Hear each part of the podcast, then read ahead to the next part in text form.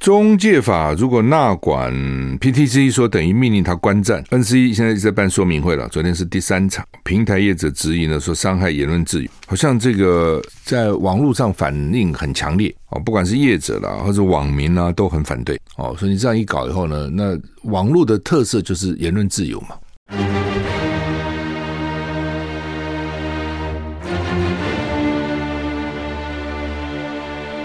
赵少康时间，吃喝玩乐骂，和我一起快意人生。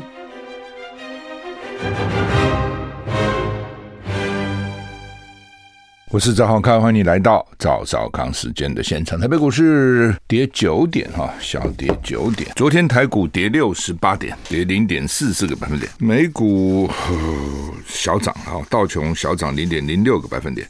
纳斯达克小涨零点三四个百分点，S&P 五百呢小涨零点二三个百分点，费城半导体大涨二点五六个百分点，台股现在跌十点哈。欧股三大指数都涨哈，都是涨大概零点三五到零点五二百分点之间啊。天气，今天八月十九号，明天八月二十号啊，这两天台湾各地及马祖大多是多云到晴。清晨西半部地区有局部短暂阵雨，午后西半部地区及东半部山区有局部短暂雷阵雨，并有局部局部较大雨势发生的几率。沿海地方可能会有比较强的阵风，要小心。温度北北基二七到三十四度。降雨距离零到三十，桃竹苗、中彰投都是二十六到三十四度，降雨距离呢？桃竹苗二十到三十，中彰投五十到八十，差蛮多的哈。云嘉南二十四到三十四度，降雨距离十到八十，高屏二十四到三十五度，降雨距离十到二十，宜兰二六到三十四度，降雨距离十，花莲二六到三十三度，降雨距离零，台东二五到三二度，降雨距离二十，外岛二七到三十三度，降雨距离零到三十，所以我们看。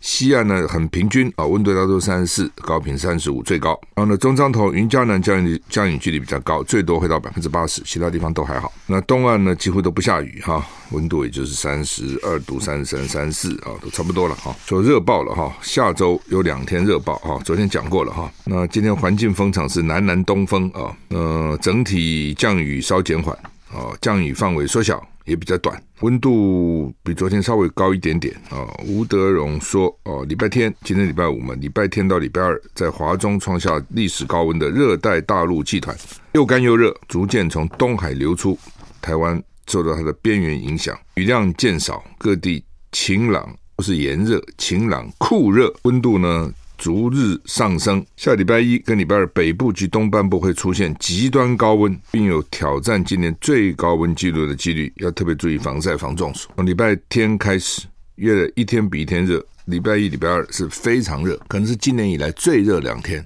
礼拜一、礼拜二什么有没有什么室外活动要小心哈？那周日，台湾东南方有热带低气压或台风啊，所以呢，大致往西北移动哈。礼拜三会接近台湾海峡，不确定它范围有多大哈。各国的模拟的结果都不一样，每个国家都有它的模式哈。会不会成为台风？台湾要不要警戒？都还不知道。礼拜三、礼拜四附近水汽增多，哦，就可能比较多雨，但是现在都还搞不清楚。天有不测风云啊！你现在再伟大的这个超级电脑，有时候预测都不见得那么准哈，因为它有各种因素的影响啊。嗯，加拿大议员团十月到台湾来。现在外国这些议员团就 接接力到台湾，一团接一团，一团接一团。我跟你讲啊，天 下事都这样，就物以稀为贵了啊、没有人来的时候，我们好欢迎哦，哇，这个国家来，那个国家来。等到如果说以后经常来哈、哦，你会很烦，新闻也不要报道了，这什么了不起嘛？就是这样。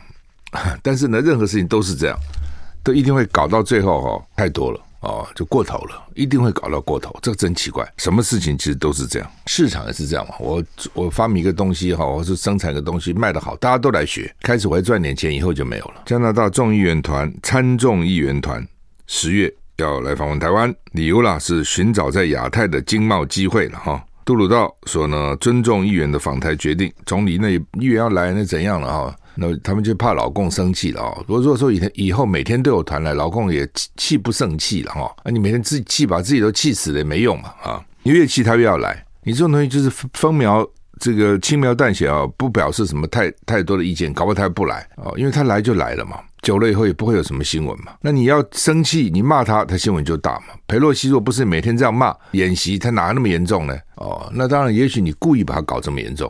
也不一定哦。现在大家在看，哎，他是不是故意的？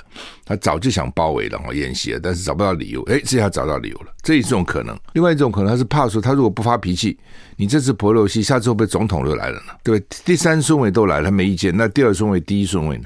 总统不来，先派个副总统来，贺锦丽先来好了，趁着参加安倍的那个国葬，到台湾来绕一下。因为老三你不意没有意见，老二。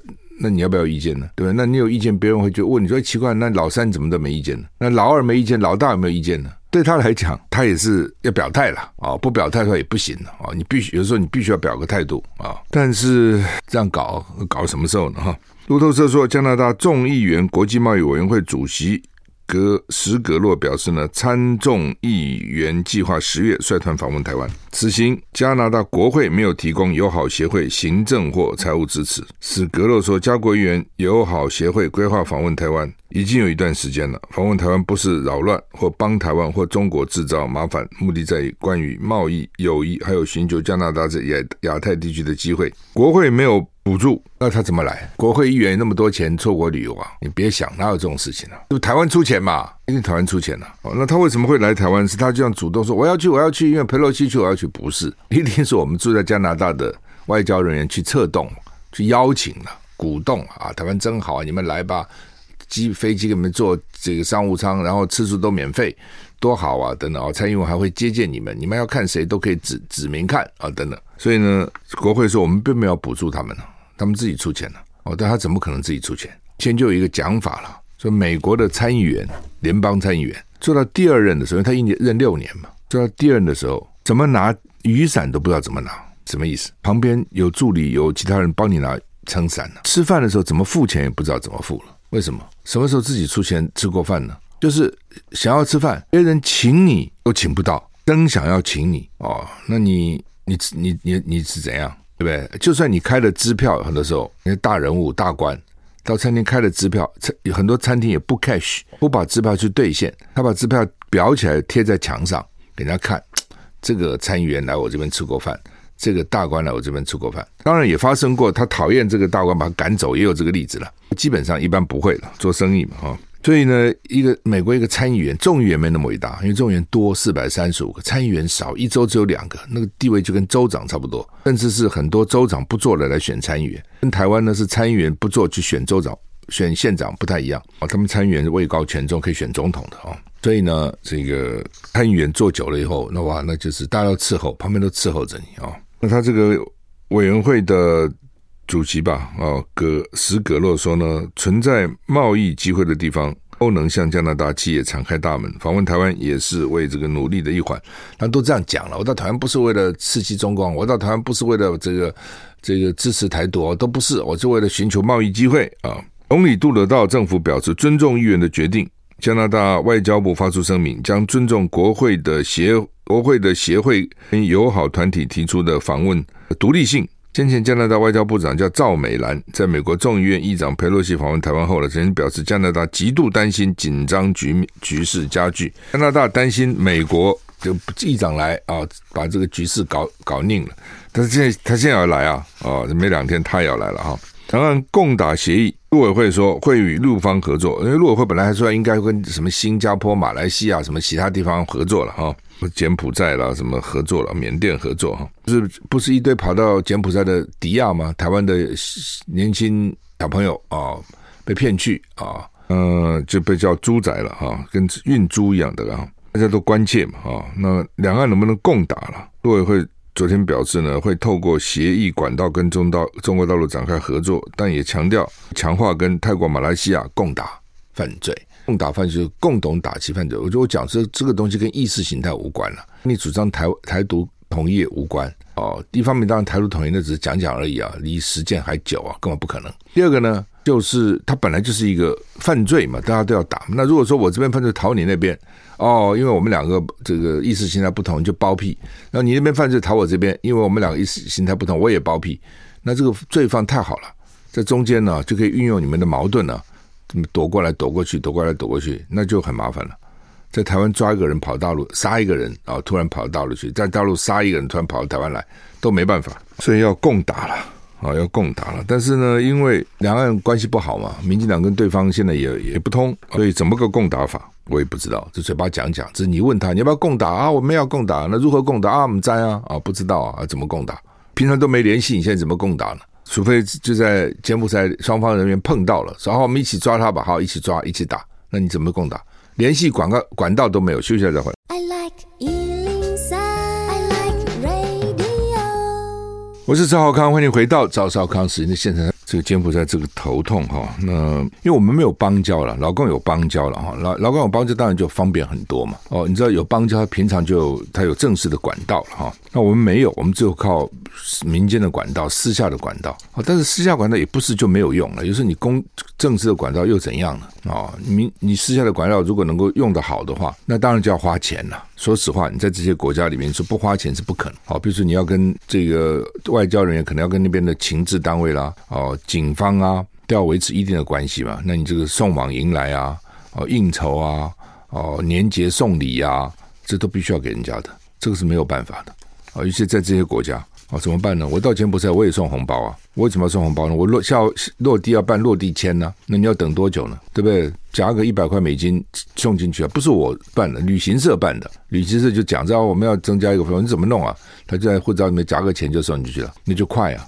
那反正就经常慢慢等，这些国家就是这样，他就公然要啊哦，比如说多年以前了，那很多年了，现在怎么样不知道了。我到印尼，那是因为因为我是美国公司的亚洲区总经理，我下面管台湾、香港、韩国、菲律宾、马来西亚、印尼、泰国、新加坡，这些都是我管。我经常要去，一年才四五个月、五六个月都要跑这些国家。印尼人带着我高速公路上警车拦下来，当场就塞红包嘛，当场就就开始讨价还价。他就是这样，那所以你这些外交人员，他也必须要把关系维维护好。那必要的时候就请他帮忙，对？可能还要再给钱。那那也就是这样，所以才有人讲说，你这个伊利立陶宛给十二亿美金，你这个十二亿美拿个一亿美金出来做这些事情，都绰绰有余了。而且你那个钱要花在重点上嘛，不是花在大内宣啊。你平常这些关系都要做好，就就因为你没有邦交。所以你更要做好这些关系，道理就这么简单嘛？你只好靠私人的关系嘛，啊，你不能靠这个政府的关系。但你要跟政府建立关系。哦，但是他为什么要跟你建立关系？你自己想这道理。陆委会说，行政院已经召集外交部、法务部、内政部、警政署、刑事局组成呢行政院层级的专案小组啊、等等等等啊。那也会加强跟泰国、马来西亚共同打击犯罪哈。二零零九年，两岸曾经签了一个就是两岸共同打击犯罪及司法互助协协议，他们就说要在这个基础上呢继续合作啊、针对台湾、香港民众。被诈不是只有台湾了，香港也有被诈骗到缅甸等这些国家失联了。中国大陆外交官发言人啊、呃、汪文斌今天在例行记者会宣称，中国大陆政府高度重视领事保护工作，全力维护包括香港同胞跟台湾同胞在内的海外中国公民安全与合法权益。中国大陆驻有关国家的使领馆正与驻在国政府保持密切沟通，积极查找。并解救相关人员，就是说，其实了哈，在你在没有我们没有邦交的国家哈，其实我们大部分都没邦交。你真的发生这些事情的时候哈。你大概去找中国，中国就是中国，就是中华人民共和国大陆了，驻外的使领馆，搞不好更有效。你自己想想看嘛，如果你是大陆使领馆的人，你大概就有两种态度，一种就是说呢，你你又不是我的国民，我干嘛管你？多一事不如少一事。另外呢，我相信绝大多数的时候呢，哦，台湾同胞来了，加倍努力。为什么呢？第一个对外对他上面也可以报业绩嘛，第二个呢，他就是统战给你看嘛。哦，你看看，你们政府没办法，我有办法。那其实无所谓啊，我真的觉得黑猫白猫能抓老鼠就是好猫。当我在海外孤立无援的时候，谁能帮我就对不对？你不要说大陆使馆、日本使馆要帮我，韩国使馆要帮我，美国使馆要帮我，我也很高兴啊。那我怎么？我在海上，假如说我遇到这个海难了，在海上漂，你还挑船吗？来，你要挑船来救你吗？说我要这个国家的船，我不要那个国家的船来救，我非要台湾的船来救，其他不要，因为我爱台湾。你会这样吗？我想不会，对不对？怎么可能呢？哦，那就是谁来救谁先来，就让谁救嘛，一定是这样子。哦，所以在海外哦，也不拘泥这个东西了，那也没有办法，是救命的事情呢。我讲的不是只有诈骗了，对，你到欧洲很多国家，你突然就被抢了，被什么都有啊，这种事情那我不知道大陆有没有了。我如果是北京，我一定训令各地的使领馆，遇到台湾同胞，什么加强宣导，没有邦交地方，台湾同胞遇到任何困难，我们要尽全力协助，而且要宣导，让他们知道啊，怎么找我们啊，电话几号几号几号或怎样啊。对他们来讲，这也是一种你说是统战也好，战争也好，它其实就这样，公关也好啊，其实就是这样子啊。好，那。那我们怎么办呢？我讲，我刚讲，我们就要加强跟当地的联系。你真的联系的好，关系好哈，你比他那个有正式邦交，搞不好还有效。你想嘛，人就是人嘛，对不对？如果有一个管道的话，啊，平常建立好一个管道，怎么会没效呢？波罗的海两国退出跟大陆合作，立陶宛呢抗议中共制裁访台的官员。立陶宛外交部召见中国大陆驻立陶宛代办，抗议中共制裁访问台湾的官员，并要求取消制裁。另外一方面，立波罗的海两个国，拉脱维亚跟爱沙尼亚日前宣布退出跟大陆的合作机制，两国表示决定与台湾无关，就他们的这个决定跟台湾无关。立陶宛外交部召见中国大使驻立陶宛代办曲博华，正式抗议中方宣布制裁交通及通讯部次长艾格涅，并将停止双边交通合作计划。立陶宛要求说不可以这样子，不可以制裁我的人。休息了再回来。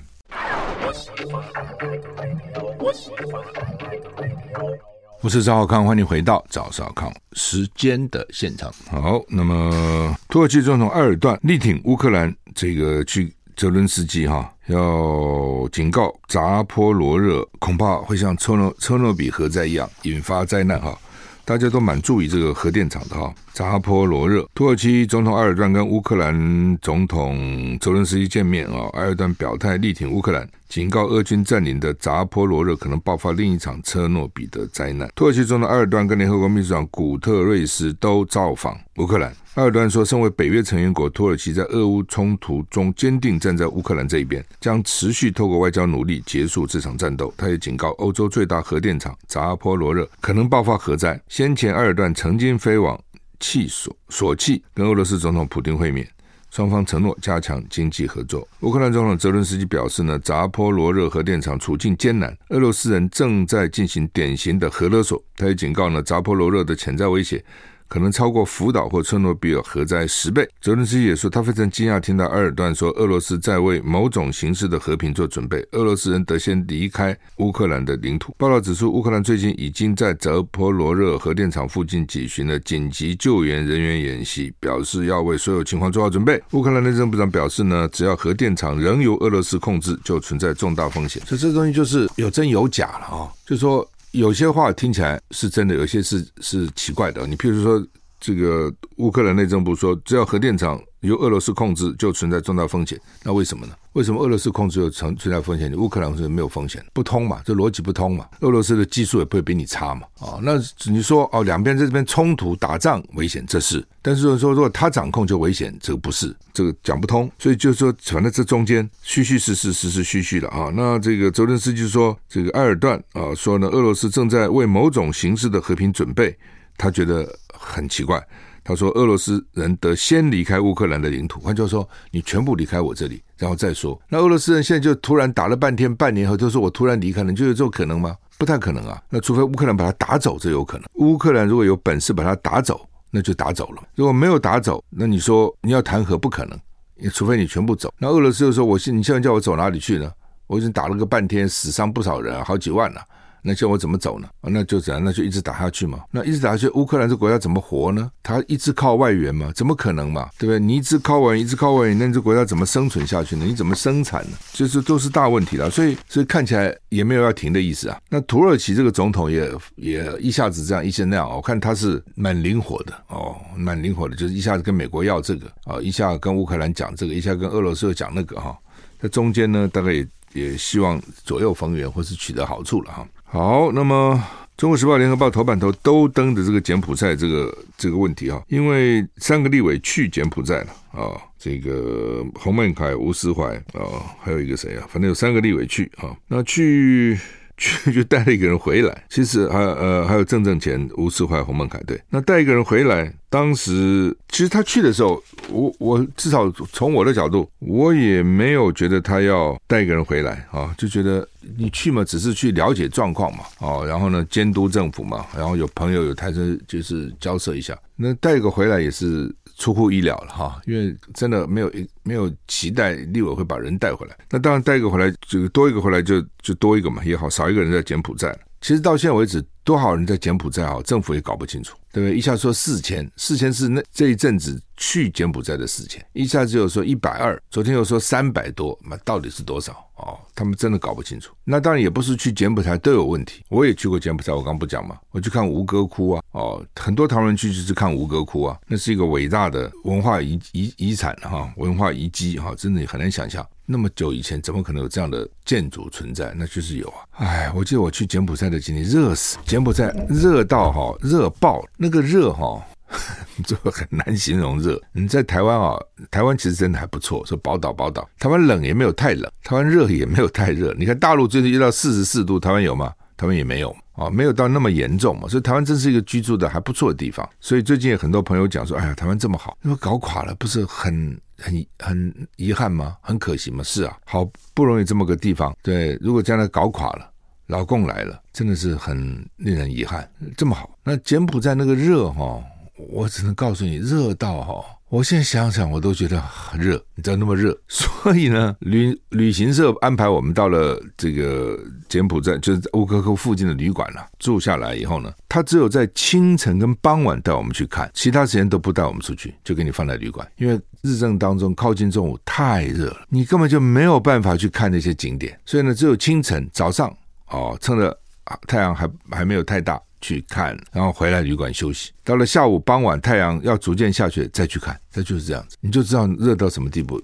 我还不记得有任何一个其他国家是这样子，那地方真的这样。我刚讲过，我以前当这个美国公司亚洲区的总经理，我一年经常到菲律宾、泰国、马来西亚、新加坡、印尼去跑，很热，都没有柬埔寨那么热，但是也是很热。当然还看季节了哈，就是所谓的老老美讲的 “heat wave”，热浪、热波浪。一阵一阵的袭来，一阵的袭来，你只想赶快喝点东西，赶快喝，越冰越好。所以那边都很喜欢吃非常冰的东西，非常甜的东西。I like 103, I like radio。我是赵浩康，欢迎你回到赵少康时间的现场。那今天我刚讲，联合报、中国时报什么媒体的头版都是柬埔寨诈骗哈，原因很多了哈。就是这个地心嘛，那他们去就说，哎呀，我们到这边呢，让你有表现的机会啊，然后薪水比较高啊，哦，环境很舒适啊，等等，就就去了。哦，他想说，反正在台湾也不会，要不然就没工作。我不讲吗？二十二十四岁，我们的失业率十三趴，每八个就有一个没工作。那有工作的薪水高的也不多哦。你告诉我几个二十几岁薪水高的？哦，所以那个工作一定也这种东西，知道你薪水低，你那个工作也不会多好了，因为你你的工作跟你的薪水。报酬一定是成正比嘛？你工作重要，你薪水一定多嘛？你工作不重要，薪水就少。只要你薪水少，表示那个工作根本也不重要，有你没也没差，那你也没什么成就感，就想算了。那能够趁着年轻多赚一点，就是多赚一点，一定是这样想嘛。啊、尤其是有一伙人一起去，那更壮胆了。觉得我们这一伙怕谁呀、啊？问题是你这一伙又怎样的？人家那伙比你更大伙嘛。你说我今天去八个很了不起的，那边可能有八十个在等你啊。他那是个集团在搞，你怎么弄？所以昨天就他们带回来一个十九岁的哈，所以我刚讲说数目怎么样，真的也搞不清楚。而且实际上哈，他不是到柬埔寨才知道到柬埔寨，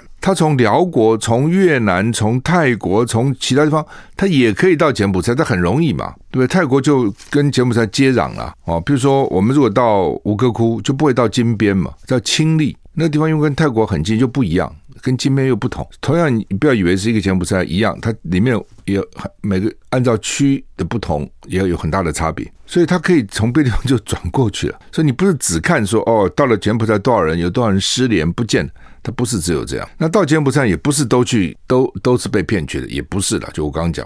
早先的时候，台湾人还不少到柬埔寨的，奇怪，我不知道为什么那时候，哎，最早陈其礼他们就去，你忘了？在最早曾正龙他们也去，你忘了？曾正龙是两椅大王啊，还有立委啊，对不对？当时曾正龙多有名啊，叫北关中南正龙。哦，南正农啊，他那个时候听说养好几个省议员，就是什么叫养呢？就包养了，省议员的开销都是他出，车子他出，司机他出，助理他出，选举经费他出，所以呢，这些省议员听他的，那那不是等于一直父母了吗？哦，所以呢，在那时候在南部地区也是呼风唤雨。后来就自己觉得不过瘾了，哦，光帮助你们选，自己来选就当了立委了嘛？你忘了这事？后来两乙大王做两乙啊，后来大概在柬埔寨有工厂啊，怎么到那边去投资？那么在海上说什么翻船就死了？我到现在一直觉得都很怀疑，怎么可能这样就死了？哦，你你坐个船在海上就翻了，然后就死掉了，真的是哈、哦，到那个地方会发生什么事情？你不要说这些小鬼，连曾正龙这样的大咖怎么死的都到现在为止不明不白。那你要怎样呢？你调查，我们也不能派警察去调查，要靠当地啊。当地警察如果跟当地人一勾结，跟黑道勾结，对不对？你又怎样呢？你是台湾，你还不是当地人，台湾人。他管你啊，你又没邦交，你又使不上力，所以到一些像这种国家都是很很风险很高、很危险。有一段时间就有朋友圈来跟我讲啊，我赚好多钱，怎么赚？我在柬埔寨买房地产了、啊，涨价涨好多等等。真的、那个时候刚开始时候，很多台湾人趋之若鹜跑去啊，哦，跟那个缅甸啊，那个翁山书记当时被放了，大家说哇，缅甸一片光明，通通跑去。有一段时间，缅甸好的旅馆通通。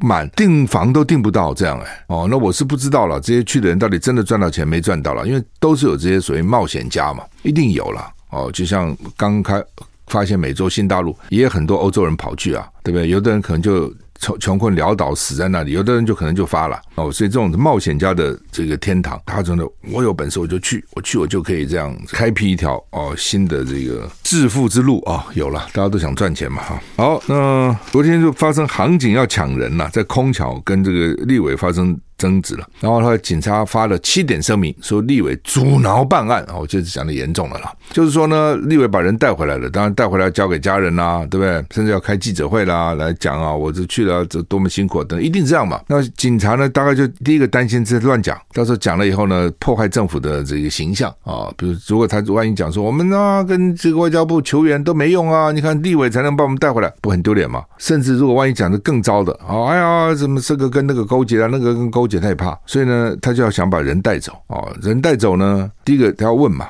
哦，你现在是受害人哦，那到底谁害你呢？你到底怎么去的呢？这这个合理啦，哦，警察问也是合理啦。那另外呢，就是就是不让你跟媒体接触嘛。其实我相信上面交代的，但是你知道，他第一线的警察有时候话讲不清楚嘛，上面可能讲把人带回来，他就去了。那你碰到一般人也就算了，碰到刑警那，那么三个立委吃你这一套啊？你自己想想看，那不吃你这套啊？我是立委，我也不会吃你这一套。不要说三个，我一个我也不吃你这一套哦。那他只好说立委阻挠办案，他哪有阻挠你办案？而且你办案是这样办法吗？对吧？你也没有拿任何证明，说哎，我是奉命来干嘛都没有啊。就三个，我是刑警，就带走。那他为什么给你带走呢？他也不是骗子，他如果是犯罪者，你可以把他带走。你说这现行犯把他带走，他是被害人啊，被害人有什么义务一定要配合你呢？他可以讲，可以不讲啊。哦，但应该讲了，因为我也觉得是应该讲了。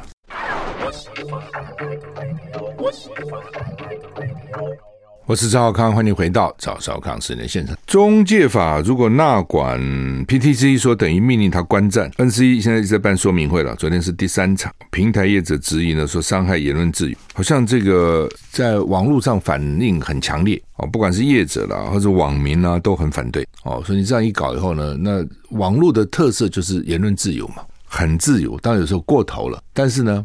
有的时候说你宁愿他过头，而不要他不及，很多时候就是这样子，因为他现在很没有法也很难管了啊，他不像说你报纸、广播电视很容易嘛，你报纸他们当时想搞出版法管都都被反对的，那么多年以前，几十年以前。蒋介石时代都有监委立委敢反对，所以后来我们到现在没出版法嘛，啊，所以广有广电法，广播电视被管得死死，但是报纸杂志你管不了它。那现在想管网络了啊，想管网络，那当然这个网民呢就反弹非常强烈啊，甚至还有人跟我讲说，他们都想酝酿走上街头，要上街头去表示反对的意见。那当然他叫怎么管啊？这东西到现在还搞不清楚啊。那那个法律有很多是很模糊的啊，也就是说呢，他到时候啊，他要管他就管了。那个因为法律讲的不清不楚，当然欧洲有些有管了啊，那有些国家没管，有些国家有管啊。那每个国家国情又不见得一样，就麻烦。网络当然它好处是第一个传播速度非常快，第二个呢，谁都可以去去表示意见啊。比如说以前只有我们开电台拿到执照哦，要还要交执照费、电电波费什么一大堆啊，哇，要找到场地、找到员工啊，买了非常好的设备啊，昂贵的设备等才能够开播，而且要遵守法律。但是你网络上不必啊，你一个人在你家就可以变成一个电台了，对不对？只要你内容够好，对，够吸引人，你一个人就可以变成为直播主，就这个意思嘛。甚至可以变成一个电视台。好处是这个哦，所以呢，百花齐鸣，百鸟齐齐，百鸟齐鸣，百花齐齐放。但是呢，坏处也就是说，匿名的很多，很多匿名。那人一匿名以后哈，他就什么都敢做了。具名你就怕嘛。第一个，法律上你有责任；具名的话，你有诽谤人家，对不对？第二个呢，在形象上也不好嘛，对对吧？就算法律不罚，你说你这个人怎么讲这个话呢？怎么骂人骂？你平常看起来不是这个样子啊，平常斯斯文文有教养啊。怎么在网络上言论这样子呢？所以匿名什么都敢，就像那个日本人，日本人在日本国内很守规矩啊，但为什么有些到国外就乱七八糟呢？随地吐痰啊、尿尿了、等等，为什么这样呢？德国人多严谨，在德国怎么出国以后那么多德德国男人去玩小小男生呢？去搞小男生呢？德国这个恶名昭彰的，在国内怎么不会呢？因为他出国没有人认识他嘛，没有人认识他，胆子就大了，不知道我是谁啊。网络就是有这个问题，就是说不知道他是谁嘛，乱讲话啦，或者乱诽谤啦，乱扯的东西，你也抓不到他。他这个转过来转不过去，IP 说什么从国外转了多少手转进来，去报案也没用。所以他现在就要管这些平台，意思就是说有不对的，他们叫法院要去告，要叫你关闭。这个删掉，那之前你要加警语，类似这种。那当然了，就是说从某个角度看，网络管理你也不能说它不对啊，因为现在的确是很乱。但从另外一个，就是这种东西到最后都会变成政府呢，这个黑手就伸到这里面来了，他会假借哦，假借说，诶，这个我要维持网络的秩序，然后呢来钳制这个网网络，钳制言论自由。这就是这样，他一定会有权利的人一定会想办法干这个事。就是你，你骂我，你现在他现在你要骂执政党，你就骂了。虽然他这个他的一四五零很多，但是呢骂他也不少。那以后呢一四五零可以没问题啊。你骂他，呃，他搞不好就关你的网站了，就说你有问题啊。所以大家就怕这会不会呢？是会的，你放心好了，绝对会。一旦一旦政府把你管纳管了，那他就要管，他就要管到他要彻彻底底的管。深入的管，他绝对不可能说啊啊，是像他讲的那样子，不可能。就像那个社会社会秩序维护法，哦，你不是刘立伟讲吗？李桂敏说哇，增加多少件多少件多少件，涨价六年增了十倍，增加了十倍，就是社会秩序维护法以前叫做违警法法，哦，后来被大法官判违宪，那那时候违宪就不应用了，他们觉得啊不不能没有了，没有了很麻烦了，有些法有些现在法律罚不到了，哦，等等，我们就再搞个社会秩序维护法吧，就搞了这东西。那现在专门用这个去办人，洗水表、查水表，什么都是靠这个啊，都靠这个东西。夏立言明天要出关了哈，那可能会在上海会刘结义哈，就他不去北京了，但是呢就在上海。你们这跟涉台官员，我就会一下涉台官员也也还好了，因为他本来就管台湾的事情。那问题就是说，你到底要做什么？会了他要干嘛？不是会了他只是你好我好哥俩好这，你要你要提出什么要求？希望他帮你转达什么？事实上呢，台办哦，国台办哦。他本身能做的事很少，对不对？就像我们的陆委会能做什么事呢？但是呢，他可以帮你转给有关部门，不同的部门他会带你转，他转比你转有效啊。他内部开会他可以转啊，所以到底你你真先去，那是因为厦门现在疫情起来了，所以呢，他本来是预备厦门可能要拜访这台上拜访那台上可能不行，他就可能要靠视讯。那不管你用什么方式，我还是觉得说，第一个呢，直播吧，直播那么简单，你就拜访谁，而且让大家知道他们的问题是什么嘛，也让台湾的媒体知道到底问题是什么，帮你报道报道。哦，你说关起门来，你讲的话就你自己知道，这什么意思呢？而且大家还怀疑。